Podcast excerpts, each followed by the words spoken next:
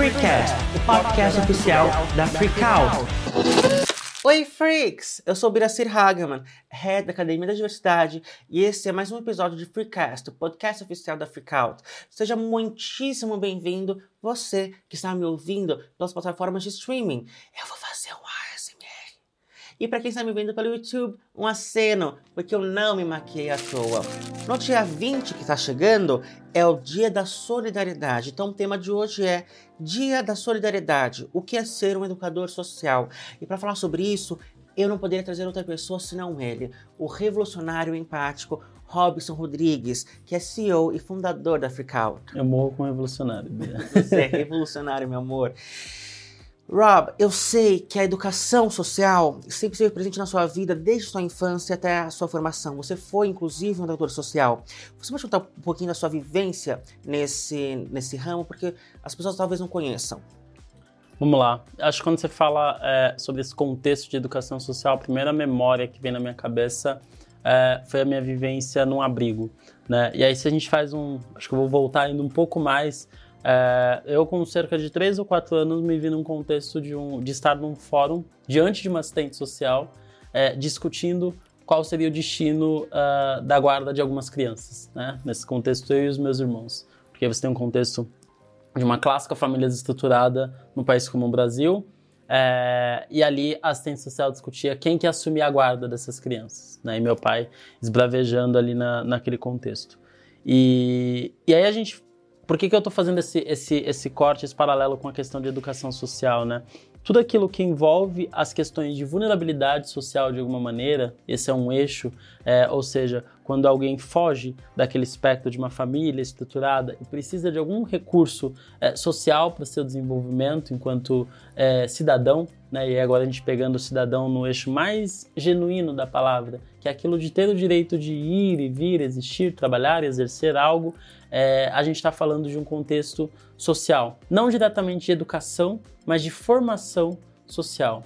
E por que, que a gente é, é, perpassa o contexto de, de, de, educação social e o termo educador social quando a gente fala em solidariedade? Né? Uh, não dá para a gente é, falar de sociedade sem falar das desigualdades desse contexto.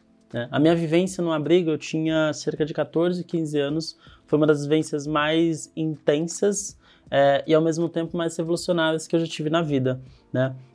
É, eu passei pouco mais de um mês no abrigo no, na época da minha, da minha adolescência, né? E nesse período é, eu estava desamparado pela minha, pela minha família ali naquele contexto e também é, não tinha muito para onde correr e com quem contar. E eu lembro muito de analisar e observar o que, que era aquele ecossistema, como que era um dia a dia daqueles jovens. E pela primeira vez na vida, eu vi jovens numa situação de vulnerabilidade muito parecida com a minha e gerou um senso de identidade muito forte. Mas ali eu percebi que existe uma esfera e uma parcela da sociedade que está exclusa. E acho que vai muito de encontro com o que você fala é, é, nos seus vídeos de análise sociais, semióticas, filosóficas até, é, de que eu olhava e falava: caramba, essas pessoas não vão vencer. As pessoas têm horário do cigarro, as pessoas estão completamente abandonadas pelas suas famílias, elas têm horário para fumar de manhã, têm horário para fumar de noite, elas não estudam. Não há quem incentive esse estudo, não há quem incentive uma formação e uma visão de mundo diferente. E quando essas pessoas completarem 18 anos, basicamente elas têm três meses para resolver o que vão fazer da vida. E se eu não tive uma formação, né, é, é, para onde eu vou? E aí você começa a entender que existe uma engrenagem, um mecanismo que retroalimenta o que a gente tem enquanto sociedade. Né? Não é como se a gente estivesse num projeto onde a gente vai eliminar a pobreza de fato, onde a gente vai eliminar quem mora na rua, onde a gente vai eliminar a ignorância social que está instaurada. A gente sabe disso em vários aspectos, não só a ignorância, mas a vulnerabilidade social também. E, e por que, que a gente precisa falar sobre tudo isso é, e por que, que isso me toca tanto no eixo de educação social? Porque eu acredito que nada que a gente tem enquanto sociedade hoje forma totalmente o indivíduo.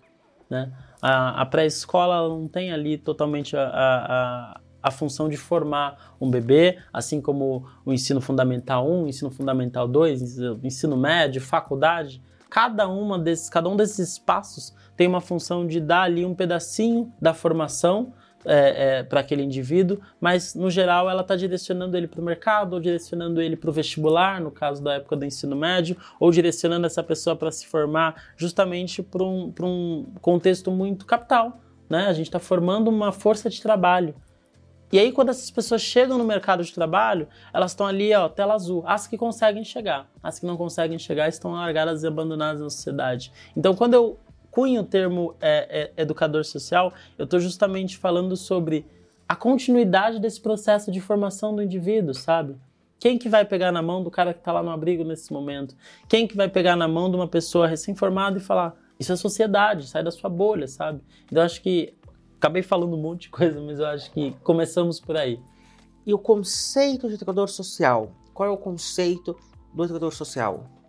Acho que ser um educador social é entender que, e aí eu gosto de trazer isso muito para esse conceito mercadológico mesmo, né? Uma empresa que é tida como uma educadora social é uma empresa que é, ela gera impacto social para mudança, de fato sabe? Então, entender, por exemplo, não adianta eu falar que eu não tenho pessoas é, de determinado perfil na minha empresa porque elas não falam inglês. Poxa, que pena. 2% da população brasileira fala inglês. Né? 2% da população brasileira, uma população de 210 milhões de pessoas. Então, 2% é. é quem são esses 2%? Provavelmente brancos, cisgênero, hétero. A gente já, já passou dessa página, ricos, certo? Então, se eu estou falando de 98% da população que não fala inglês, por exemplo, e eu preciso desse requisito para contratar, eu ser um educador social, de repente, é eu viabilizar essa possibilidade na sociedade, que é eu diminuir uh, uh, essas, disparidades. essas disparidades, sabe? E isso vai em vários contextos. É ser um educador social quando eu mobilizo a minha força de trabalho para ensiná-los a ver sob outras lentes, a entender que existem outros universos, a entender que existem outras realidades, para além daquela que ele cresceu, viveu e que não necessariamente é a maioria dos brasileiros. Então, a educação social, o educador social não é necessariamente um indivíduo, um agente da sociedade, pode ser uma empresa. É isso? Perfeito. Acho que é, é, esse é um termo que, na minha concepção, ele é aplicável nós, qualquer um pode ser um educador social de alguma forma. Quando você gera impacto para fora da sua bolha, sabe? Quando você consegue, quando você senta com uma criança de rua e tem uma conversa e você passa um conhecimento, você passa uma visão de mundo, você passa uma perspectiva, de alguma maneira você está sendo um, um agente de educação social, sabe? Porque você está mostrando outros horizontes. Tem uma máxima que eu gosto muito que fala o seguinte, né? A massa cefálica, o cérebro de um morador de rua, é o mesmo cérebro que a gente tem.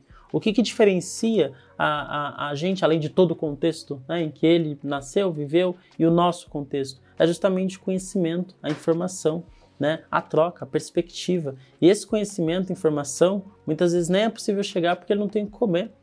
E vocês já passaram fome? Ter fome, gente, quando a gente tem fome, a gente não consegue pensar em nenhuma outra coisa. É uma necessidade fisiológica. Quando você quer ir ao banheiro, você só pensa nisso. É, é o mesmo princípio. Né? Então, é, é, esse é um conceito que acaba sendo muito amplo. E eu acho que quando a gente fala de empresa, elas precisam entender é, que elas são as maiores educadoras sociais do mundo, porque são elas que movimentam isso aqui. Isso aqui movimenta o mundo. Isso aqui, né, para quem está ouvindo a gente, estou fazendo o símbolo do dinheiro. Né? É, e se a gente está falando que capital é o que move o mundo e que as empresas movem o capital, logo as empresas, uh, de alguma maneira, ditam muito as regras da sociedade ou seja, elas também são uma continuidade desse processo de formação dos indivíduos, porque as empresas são formadas por uma força de trabalho, e essa força de trabalho é formada por indivíduos humanos. E se a gente chega de novo no recurso humano enquanto elemento central desse debate, a gente precisa entender que essa empresa tem uma responsabilidade na formação desse indivíduo humano. Então, quando, por exemplo, um, um buscador é, é, tem um determinado resultado é, que objetifica mulheres, você entende que de alguma maneira essa, essa educação está implicitamente acontecendo? Há uma educação. Né? Então, uh, as tecnologias que a gente usa são produzidas em geral por marcas. Se uma marca uh, consegue construir e, e, desenvolver mecanismos onde a sua tecnologia ela é antirracista, ela é anticapacitista, ela é educadora sobre a questão do patriarcado, sobre a questão do machismo, você está diretamente intervindo em problemas sociais. Com seus produtos, com seu serviço. E, obviamente, com a sua força de trabalho, né? Quando você desenvolve um treinamento interno e explica sobre outras bolhas, acho que a gente está falando sobre isso também, sabe? Rob, qual é o impacto que um educador social ele causa efetivamente na sociedade? Eu acho que é de transformação. Né? E aí o que a gente pode parametrizar nesse contexto é justamente a escala dessa transformação. Se eu sou um, um, um educador social no contexto da minha família, de poder trocar, sabe, aquela famosa, aquele famoso uh, churrasco de domingo, né, o tiozão do, do pavê, né, e você consegue gerar uma micro transformação nesse contexto, é, é uma educação social que está acontecendo. Né? Se todo mundo se mobiliza, se cada pessoa se propusesse a, a impactar a vida de duas pessoas, né, você tem uma transformação gigante. Em escala. Agora pensa nisso num contexto empresarial. Né? Se uma empresa é, transforma socialmente, se propõe a educar socialmente a sua própria comunidade, ou seja, a sua própria força de trabalho, e a partir disso, essa força de trabalho se une para uh, movimentar e transformar a sociedade. Né? Tem empresas, né, experiências que eu já tive, por exemplo, é, empresas que juntavam um grupo de, de funcionários ali, de colaboradores, para desenvolver um trabalho social diretamente numa comunidade vulnerável, para ensinar a desenvolver currículo, compartilhar conhecimento específico. Isso é você agir diretamente na sociedade. E aí a gente está falando não só de educação social, mas a gente está falando de viabilizar né, de você ser ponte, você está diminuindo ali a, a questão das problemáticas. É uma coisa que a gente fala muito aqui, né? A Ju fala muito isso no contexto de, de recursos humanos, que é você é, gerar equidade de fato. Né? Não adianta eu abrir um monte de vaga e falar agora eu quero só pessoas do perfil XYZ, né? Mas será que as pessoas do perfil XYZ estão é, concorrendo com, a, com, o mesmo grau, né? com a mesma qualidade de uma pessoa do perfil de um padrão típico que a gente conhece? Então, uh, uh, essa questão do, do, impacto ou não da educação social está muito atrelada até ao nível, né, a magnitude em que a gente vai fazer essa, essa transformação, mas ela é possível acontecer em vários graus. Ela acontece quando eu converso com você e aprendo e ao mesmo tempo compartilho o meu conhecimento, e ela acontece quando uma empresa para tudo e resolve mudar né? Quando um Google troca o doodle lá da, da pesquisa para um desenho de uma figura icônica, aquilo é um gesto. Ele está dizendo para a sociedade, é, é para a massa, que aquilo é importante de alguma forma, né? está comunicando algo. E a gente sabe da importância desses grandes atos. Quando uma novela de horário nobre pauta um assunto né, de vulnerabilidade social ou traz um contexto, isso também é objeto de educação social, porque é um entretenimento que a massa consome. Né? Quando um jornal né, relevante pauta uma questão e enaltece um grupo vulnerável, tira aquele grupo da invisibilidade, isso é um trabalho de educação social. Então são vários espectros e várias possibilidades. E esse impacto ele é, ele é gigante. Qual foi a sua experiência como educador social? Você nos contou é, você no contexto do abrigo, você recebendo essa educação e você aplicando. Como foi a sua experiência? Eu acho que tem sempre dois, dois pontos aí, Bira.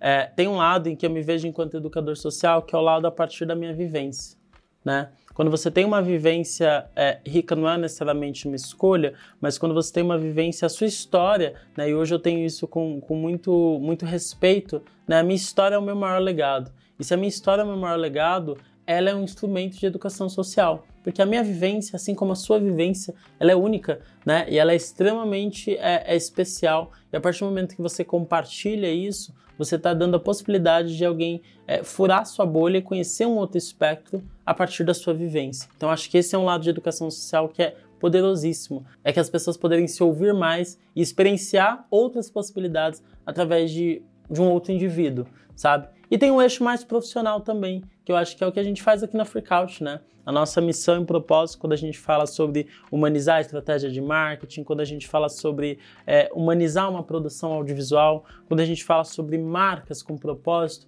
a gente está falando sobre educação social, porque toda essa construção ela é mercadológica, sem sombra de dúvida, né? senão a gente seria uma ONG. É, então a gente precisa olhar para o mercado. No entanto, é, a maneira como se faz isso tem um viés é, de considerar o contexto, de considerar a sociedade junto. Rob, muitíssimo obrigada pela sua contribuição. Eu amei a conversa de hoje. E você, Freak, vocês gostaram? Se você gostou, vai no Instagram, arroba comenta, faça sua dúvida, sua sugestão, que nós estamos de olho. Nos siga em todas as redes sociais. Nós somos diversos. Sejamos livres, sejamos freak.